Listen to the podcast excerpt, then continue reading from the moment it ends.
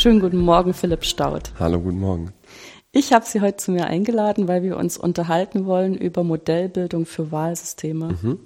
Jetzt ist das ja was, wo eigentlich alle erwachsenen Personen und sogar auch Kinder in allen möglichen Umständen schon miteinander zu tun gehabt haben, dass sie etwas auswählen sollten oder vielleicht auch mit ihrer Wahl über irgendwas bestimmen durften.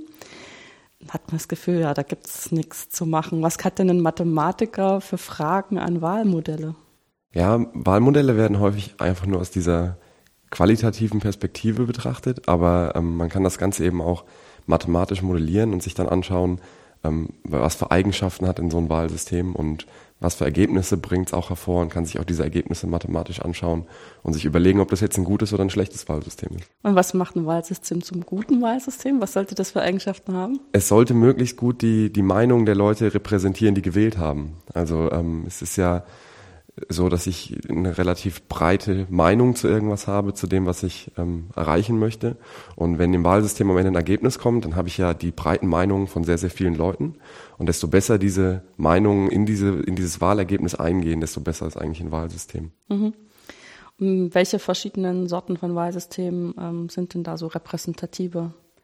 Es gibt ganz viele verschiedene. Also man kennt ja aus Deutschland ähm, die typische Wahl, ich habe einen äh, einen Favoriten und den wähle ich, für den mache ich mein Kreuz und dann ähm, bin ich fertig und darf mich für vier Jahre wieder entspannen.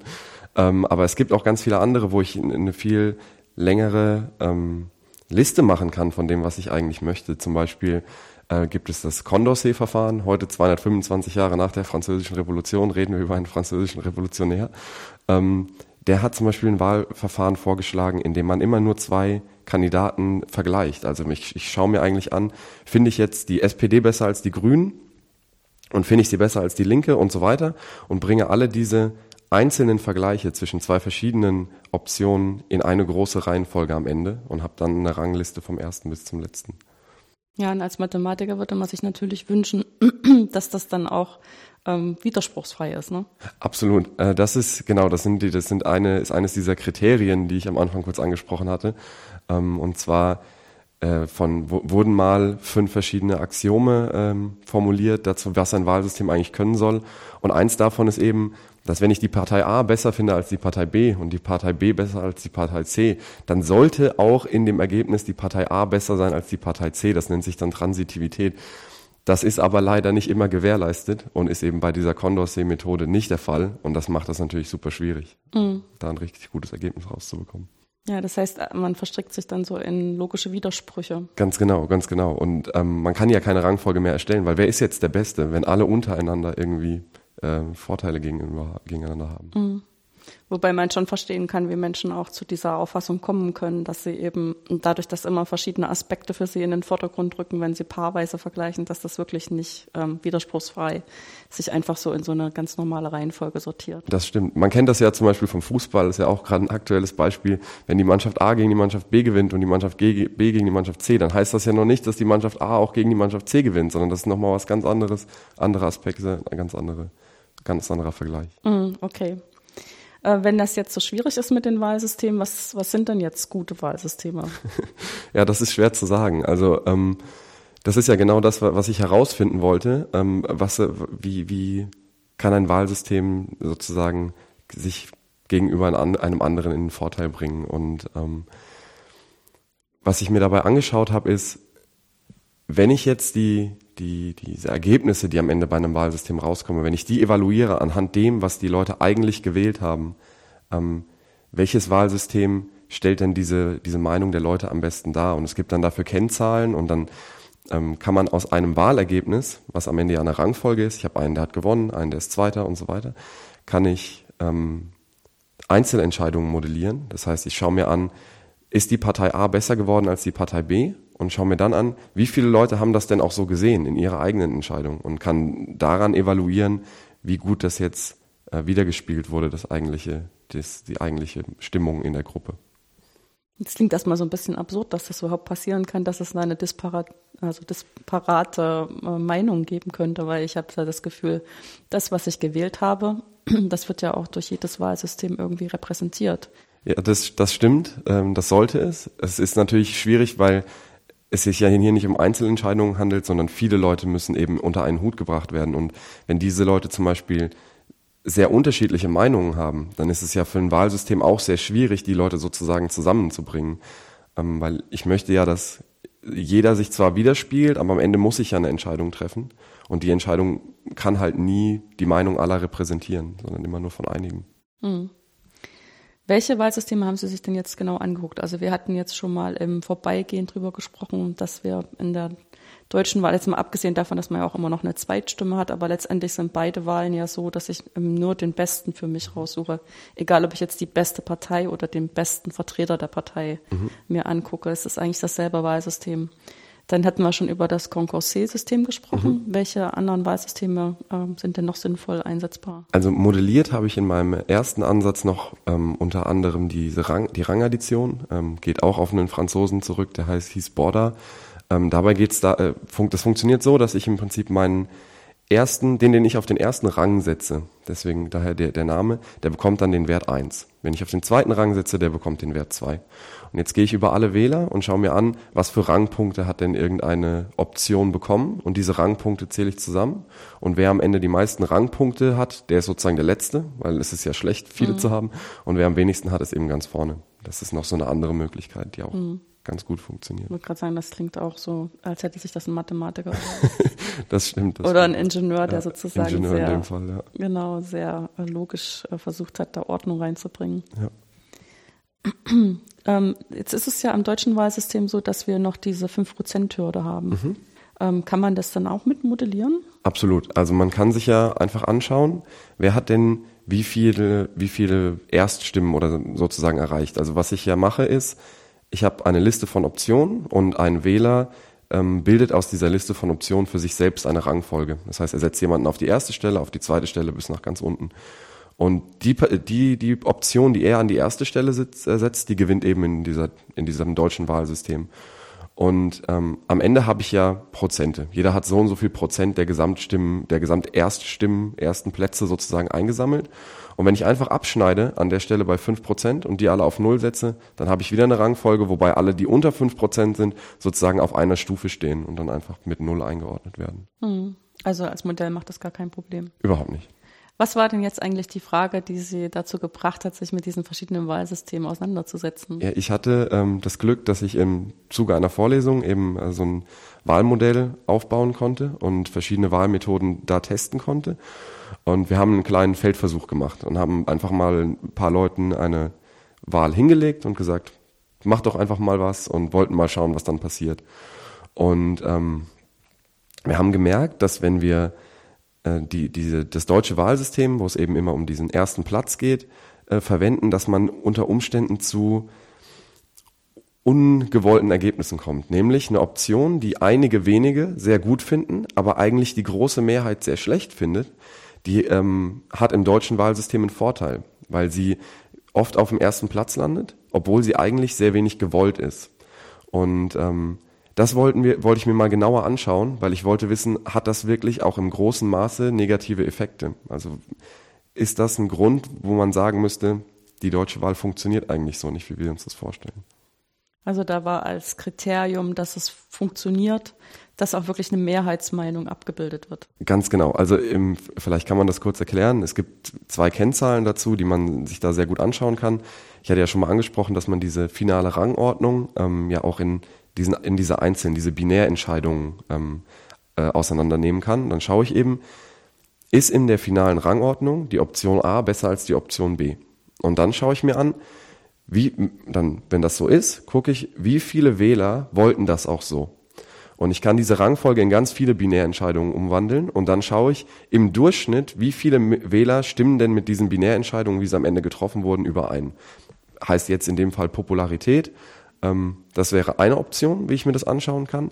Und die andere Möglichkeit wäre, ich schaue mir einfach nur an, wird eine Mehrheit repräsentiert. Weil das Problem bei der Popularität ist ja, wenn es eine sehr kontroverse Meinung gibt, dann ist die von alleine niedriger. Weil wenn ich immer 51 zu 50 Entscheidungen, äh, zu 49 Entscheidungen habe, dann komme ich am Ende von alleine auf einen niedrigen Wert. Aber bei dieser anderen Kennzahl in sich Universalität, da schaue ich nur, entspricht das Ergebnis am Ende dem, was eine Mehrheit wollte.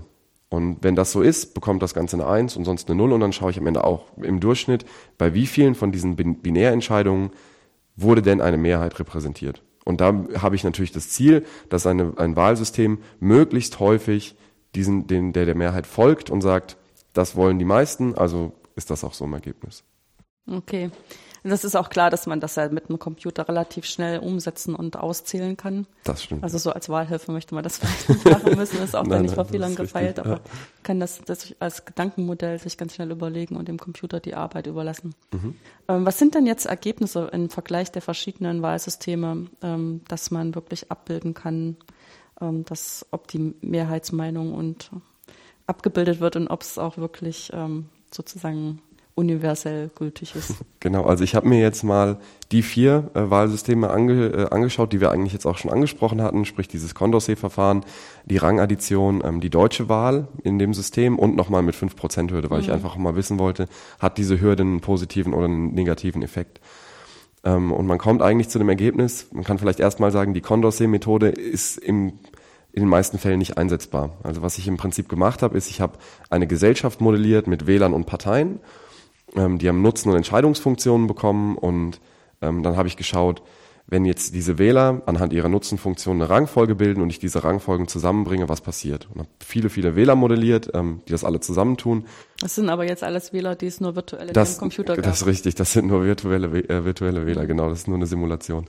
Und ähm, äh, dann kam, man, kam ich erstmal zu dem Ergebnis, dass die Condorcet-Methode in ganz vielen Fällen nicht transitiv ist. Und wenn ich eine, keine transitive Entscheidung habe, dann kann ich keine Rangfolge erstellen und damit ist die, ist die Entscheidung eigentlich hinfällig, weil die bringt mir kein Ergebnis.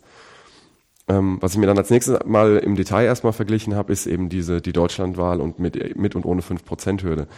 Und man sieht, dass es nur sehr spezielle Fälle gibt, in denen das förderlich ist. Ähm, das liegt schon an dem Problem an sich äh, oder an der, an der Konstruktion an sich. Ich kann ja nur äh, diesen negativen Effekt, den ich herauskriegen will, nämlich dass ähm, Parteien, die nur von einigen wenigen sehr bevorzugt werden, aber von der Mehrheit nicht, ähm, dass ich oder von der Mehrheit abgelehnt werden, dass ich die rausbekomme oder nach unten schiebe, das funktioniert ja wirklich nur in diesem kleinen Korridor bis fünf Prozent. Weil was ist, wenn eine Partei sechs Prozent bekommt? Mhm. Dann habe ich diesen Effekt wieder drin. Also ich kann da ganz wenig mitmachen und habe dann eben gemerkt, es ist im Prinzip so, nur wenn Parteien extrem ähm, polarisierend sind, wobei aber die Mehrheit der Gesellschaft das Ganze sehr rational sieht. Also diese, diese Parteien sowieso am Ende des Spektrums landen. Nur dann führt es zu einer Verbesserung im Ergebnis. Und ansonsten habe ich immer eine Verschlechterung, weil es geht ja Information verloren. Also ich, ich nehme ja den Leuten ihre Stimme sozusagen weg, die gesagt, die eine klare Rangfolge angegeben haben. Aber ich sage dann, ja, aber weil es unter fünf Prozent ist, ist mir das egal und setze alle, die unten sind, auf eine Stufe. Was ja eigentlich nicht dem entspricht, was die Leute gewählt haben. Und deswegen ist das meistens eher negativ. Also negativ jetzt im Sinne von, ähm, dass es dann nicht mehr wirklich die Mehrheitsmeinung so gut widerspiegelt, wie es widerspiegeln könnte. Genau. Ne 5%-Hürde nicht hätte. Genau, negativ im Sinne von Repräsentanzwerten. Dass das ja. irgendwie noch andere, einen anderen Nutzen haben kann, steht dann da außer Frage. Aber wenn ich mir das rein danach anschaue, mathematisch, wie gut ist die, kann dieses Wahlsystem dem das widerspiegeln, was die Leute wollten, dann hat es eher keine positiven Effekte. Hm, ist interessant, dass das so klar rauskommt. Ja, habe ich auch so nicht erwartet, muss ich ehrlich sagen. Ich habe auch ähm, war auch erstmal etwas verwirrt, dass es eben diese Spezialfälle gibt, wo das plötzlich positiv ist, aber in der großen Mehrheit der Fälle doch keinen positiven Effekt hat. Und ich habe dann gemerkt, ähm, dass das dass es häufig bei Universalität einen, einen, positiven Effekt hat, bei der Popularität aber nur einen sehr, sehr kleinen. Und dann ist mir halt aufgefallen, dass das Entscheidungen sind, die haben, die sind eher am hinteren Spektrum, die, sind, die spielen keine so große Rolle mehr. Und dann ist mir das eben klar geworden, dass dieses, dieser Effekt nur sehr geringfügig positiv sein kann, einfach aus der Modellierung. Hm. Ja, ich meine, die sich die 5%-Hürde ins Gesetz geschrieben haben, die haben, glaube ich, auch mehr den Hintergrund gehabt, dass sie eine, eine Regierung haben wollten, die auch Entscheidungen treffen kann. Ne? Absolut. Und nicht eine Regierung, die jetzt unbedingt das Volk repräsentiert. Ganz das ist, genau. glaube ich, dann eher zweitrangig. Ja, das stimmt. Kann sein, dass das irgendjemand ganz bitterböse ist, dass ich sowas sage, aber ich glaube, da müssen wir einfach mal rational rangehen. Genau, genau, das war ja das Ziel. Ja, ähm, jetzt haben Sie gesagt, Sie haben diese Wahlen auf dem Rechner simuliert. Wie mhm. sind Sie denn da vorgegangen? Ähm, also was ich gemacht habe, ist, die, die Wahlen an sich sind ja, haben ja einfache Funktionen. Also da bringe ich eben diese, im Prinzip die gesamten Wähler zusammen. Ja, ich ähm, meine, vielleicht fangen wir mal an, wie haben Sie dann Ihr Volk simuliert? das ist, glaube ich, interessanter, genau, ja. da wollte ich hin. Ähm, Also was ich mir überlegt habe, ist, es gibt ja verschiedene Wählertypen. Es gibt Leute, die wählen immer die gleiche Partei. Das sind erstmal die einfachsten. Das sind Stammwähler, ähm, die muss ich dann irgendeiner Partei zuordnen ähm, und die wählen dann diese Partei. Und ähm, haben dann aber eine hinter dieser einen Stammpartei ja irgendeine Nutzenfunktion. Die spielt in unserem Wahlsystem keine Rolle, aber war jetzt natürlich für die, für die Modellierung schon wichtig. Und dann bin ich davon ausgegangen, dass hinter ihrer Stammpartei folgen sie dem, was ein rationaler Wähler tut. Und das war quasi meine zweite Wählergruppe, die einfach sagen, ich schaue mir an, was sagt diese Partei, entspricht das dem, was ich auch möchte, und wenn das in der Mehrheit der Fälle so ist, dann wähle ich diese Partei.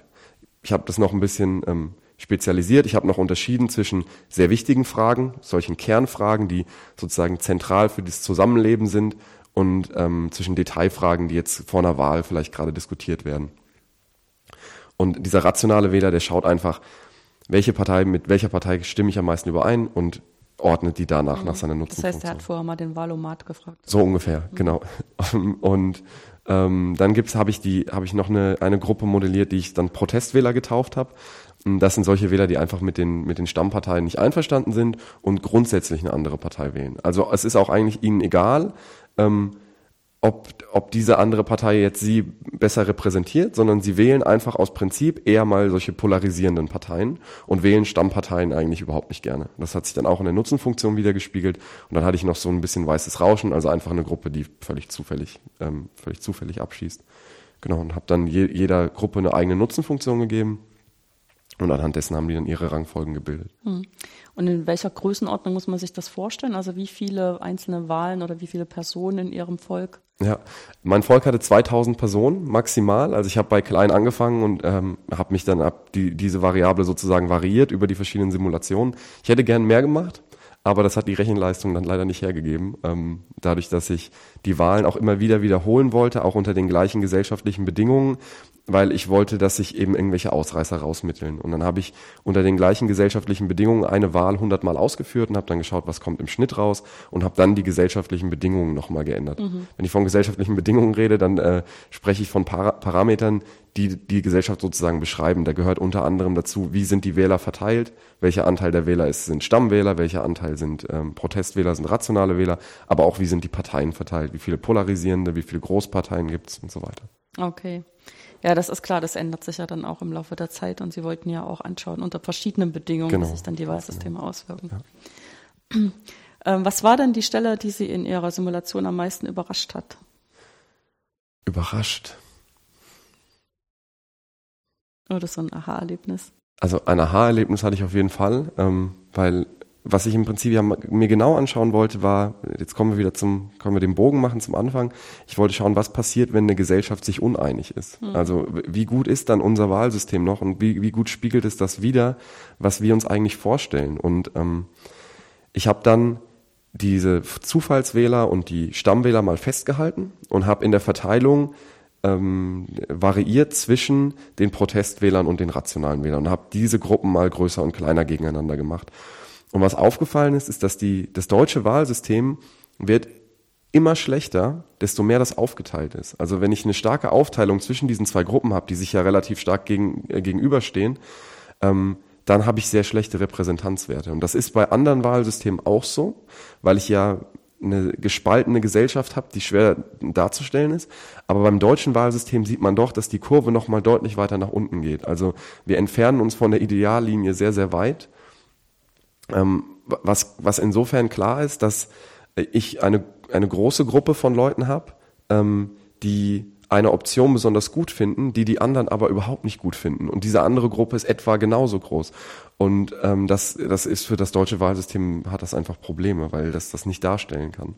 Ja, wenn man immer nur die Informationen über den Erstplatzierten nimmt. Genau, genau. Ähm, ist es signifikant anders, als wenn man zum Beispiel Rangaddition nimmt? Absolut. Ja. Also die, die Repräsentanzwerte sind extrem unterschiedlich. Und ähm, ich muss sagen, ich habe das ein bisschen erwartet. Ich habe es sogar noch extremer erwartet, als ich es jetzt gesehen habe.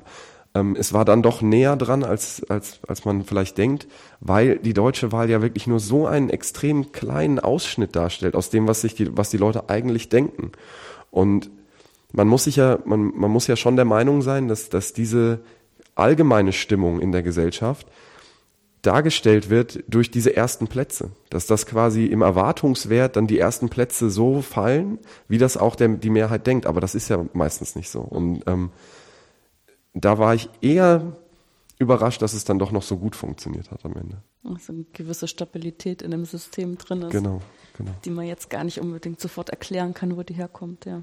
Weil wir haben ja schon das Gefühl, so, äh, dass man, wenn man möglichst viele Informationen hat, dass das auch auf alle Fälle zu einem besseren Ergebnis kommt und eigentlich auch so nach dem Motto, wenn ich jetzt nur den Erst- und Zweitplatzierten abfragen würde, dass es sich verdoppelt. anscheinend ist das gar nicht so. Nein, nein, nein, das kann man leider nicht, also was heißt leider, man kann es nicht sagen und das ist dann doch eher überraschend. Wobei man sagen muss, ähm, wo die, die deutsche Wahl häufig extrem schlecht abschneidet, ist eben bei der Universalität. Das heißt, mhm. die Frage, wie oft es jetzt die Mehrheit darstellt, da gibt's, die, die Werte gehen nach unten bis unter, unter 40 Prozent. Und das sind sehr, sehr schlechte Werte. Also da sind zum, ist zum Beispiel die Rangaddition ein sehr robustes Verfahren. Das ist da konstant hoch bei 80, 90 Prozent. Ähm, und die, die deutsche Wahl hat da doch Ausreißer nach unten. Und diese Ausreißer, die passieren vor allem in den Situationen, wo die 5%-Hürde dann eher noch ein bisschen besser ist. Also genau dann, wenn ich, ähm, äh, sage ich mal, Optionen habe, die von einer Mehrheit sehr abgelehnt werden. Also dann ist die 5%-Hürde häufig nochmal ein bisschen besser. Hm. Jetzt hatten Sie schon gesagt, das ist angeregt worden durch die Auseinandersetzung in einer Vorlesung, mhm. in einem mhm. Projekt. Hätten Sie sich denn vorstellen können, als Sie sich für Mathematikstudium entschieden haben, dass man da solche Sachen macht? Überhaupt nicht. Ähm, um ganz ehrlich zu sein, ist meine Mathematikkarriere auch etwas, hat ein paar Kurven. Äh, ich habe ursprünglich angefangen, Wirtschaftsingenieurwesen zu studieren, habe da auch meinen Abschluss gemacht und habe dann ähm, in meiner Bachelorarbeit die Chance bekommen, so ein kleines Modell zu bauen. Also es ging darum, dass ich ein mathematisches Modell machen wollte und äh, sollte und ich konnte mir das zu, zu Schulzeiten, als ich überlegt habe, was will ich studieren, ähm, ist Mathe genau deswegen rausgefallen, weil ich mir gedacht habe, ja, das ist so trocken. Willst du jetzt echt für immer dich nur mit Zahlen auseinandersetzen?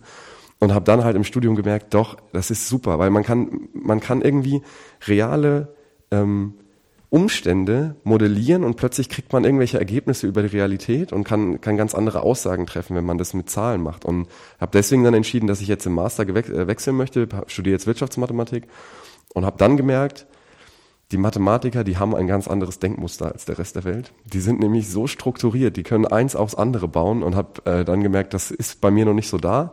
Und jetzt studiere ich Mathe noch nebenbei im Zweitstudium an der Fernuni Hagen. Also mache quasi, ich hole meine Mathematikkarriere nach. Okay. Ist das dann auch ein Bachelorstudiengang an der Fernuni? Genau, ja, okay. genau. Ich weiß nicht, ähm, inwieweit die schon umgestellt haben. Doch, genau. Okay. Dann haben sie dann am Ende hoffentlich ein bisschen optimistisch in die Zukunft schauen, dann zwei Bachelorabschlüsse. Ja, das genau, das wäre dann so. Ja. ja. vor allen Dingen auch noch so idealtypisch zwei Bachelorabschlüsse, die dann vereinigt auf diesen Masterstudiengang Wirtschaftsmathematik. Das, das stimmt. Das Problem ist dann, dass ich den einen Bachelor nach meinem Master erst habe. Das ist dann nicht ganz mhm. ideal, aber ja. genau. Ja, aber ich meine, die ähm, Zugangsvoraussetzungen für den ähm, Abschluss, also für den, für den Zugang zum Master Wirtschaftsmathematik sind ja hier auch tatsächlich so gemeint, dass Leute, die mit einem Wirtschaftsabschluss kommen, Genau. Ähm, denen wird sozusagen deutlich gesagt, ihr müsst euch auf den Hosenboden setzen und eventuell ein bisschen Mathematik nachholen, aber ja. wir trauen euch das zu, wenn ihr das wirklich interessant findet. Ja. Genau, und so ist es auch. Also man mhm. muss wirklich einiges nachholen, aber es macht total viel Spaß und ich bin sehr glücklich, dass ich es am Ende so gemacht habe. Okay, dann haben wir also einen bekehrt von den Ökonomen. so ist es. Wobei ich sagen muss, vielleicht dazu noch die, ich glaube, dass die Mathematiker, oh jetzt das, hoffentlich hört das keiner von meinen Freunden, das sind die besseren Ökonomen, okay. behaupte ich, weil am Ende ist das, ist es ein sehr, sehr mathematisches Feld und man muss alles extrem mathematisch beschreiben, weil ähm, wenn man das nicht kann, dann, dann ist man nicht in der Wissenschaft unterwegs und deswegen gibt es ja auch viele Mathematiker, die dann irgendwie in der Promotion in die, in die Wirtschaftslehrstühle wechseln. Ja, das stimmt. Also hier an dem, an dem Wirtschafts- Mathe, also in, bei den Vivis, wie wir immer so schön sagen, genau. äh, sind ja auch tatsächlich mehrere Professoren, die eigentlich von Haus aus Mathematiker sind und ja. da Optimierung machen. Genau. Das stimmt. Ja. Ähm, haben Sie denn schon Ideen, ähm, wohin Sie gehen wollen, wenn Sie sich jetzt ein Masterthema raussuchen? Ähm, ja, also ich bin sehr in der Stochastik im Moment unterwegs. Mhm. Ähm, ich finde Statistik total interessant, habe ich mich auch tatsächlich im Bachelor schon relativ viel mit beschäftigt. Ähm, da war ja der vorletzte Podcast, glaube ich, zum Thema äh, Predictive Analytics mhm. und das finde ich total interessant. Und da habe ich jetzt auch gerade noch ähm, parallel ein anderes Seminar zu gemacht und in die Richtung möchte ich jetzt erstmal bisschen hm. weitermachen. Um das wäre ja klasse, wenn Sie dann soweit sind und wir gucken da mal, was Sie da gemacht haben, dass wir uns wieder unterhalten können. Das können wir sehr gerne machen. Ich hoffe, es kommt was Gutes raus. okay, dann vielen Dank für das interessante Gespräch. Ja, sehr gerne. Auch vielen Dank.